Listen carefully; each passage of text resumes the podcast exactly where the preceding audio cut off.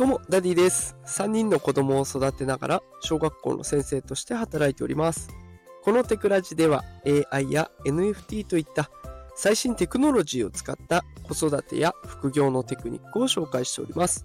さあ、今日のテーマは、あなたがメタバースを知るべき理由というテーマでお送りしていきます。さあ、このメタバースを知るべき理由、あなたはどう考えられますでしょうか？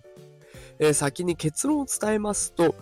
結論としては、あなたの周りの人を幸せにできるからメタバースを知るべきなんですね。で、このメタバースと幸せがどう結びつくのかっていうのを今日は紹介していきたいと思います。え今回この放送を作るにあたってすっごい素敵なサービスを見つけたんですね。えフォーブスジャパンさんが出している記事の中で VR で闘病中の子供たちに部屋ごとお出かけ体験という記事がありました。これどういう記事かっていうと、フォレストデジタルさんが開発して提供している世界初の空間型 VR ウララというシステムがあるらしいです。で、このウララを使うことで、病院で、えー、闘病している子たち、入院中だったり通院中だったりの子供たちを対象に、こうなかなか外に出歩けない子供たちを旅行気分を味わわせてあげようという企画になってるんですね。で、空間型 VR って聞くと、なんかこう、でっかいゴーグルをつけるみたいな、そんなイメージがありますが、このサービスは違うんですね。ゴーグルなんて一切ありません。部屋の一角を、一角にパネルをたくさんつけます。で、そこにスクリーンとして、それをスクリーンとして、画像を映し出すんですね。でそうすると360度が 8K カメラで撮影された風景に変わるわけです。で、しかもそこにはロマンスカーの先頭車両だったりとか、バスの運転席からの眺めが部屋全体に映し出されるということになっており、すごくね、簡単に旅行気分を味わえちゃうっていうわけなんですね。しかもこれ天井にも映像が映し出されるので、本当に旅行に行ったような没入感が味わえるということになっております。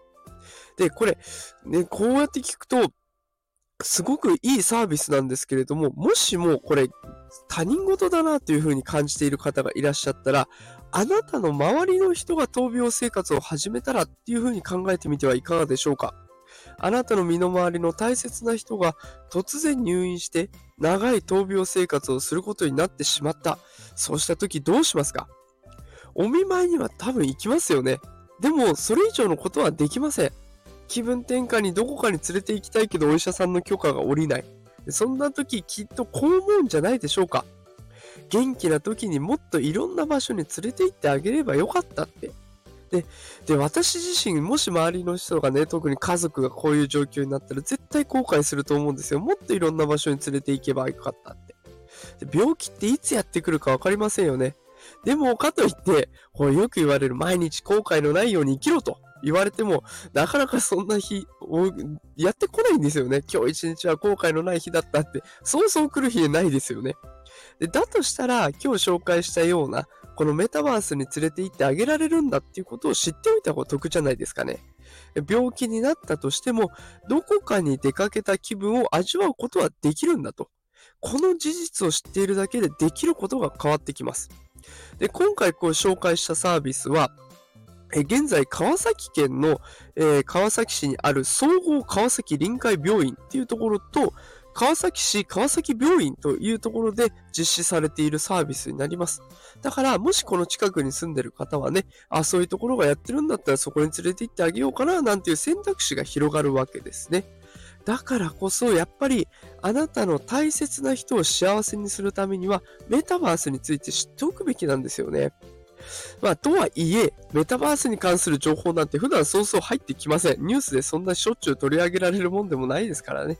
なので、そんな時はぜひこのアカウントフォローしておいてください。毎日 AI、NFT、メタバースみたいなね、最新テクノロジーを紹介しております。ぜひあなたの周りの人を幸せにするために、えー、このチャンネルチェックしておいてくれると嬉しいです、えー、そういった幸せのためにね、力になれるように必死に毎日情報を集めておりますので、よければまた聞きに来てください。さあ、ということで今日はあなたがメタバースを知っておくべき理由というテーマでお送りさせていただきました。え今日も最後まで聞いてくださりありがとうございました。毎朝5時から放送しております。無料でアーカイブも聞けますので、よかったらまた聞きに来てください。それでは、働くパパママを応援するダディがお送りしました。素敵な一日をお過ごしください。さよなら。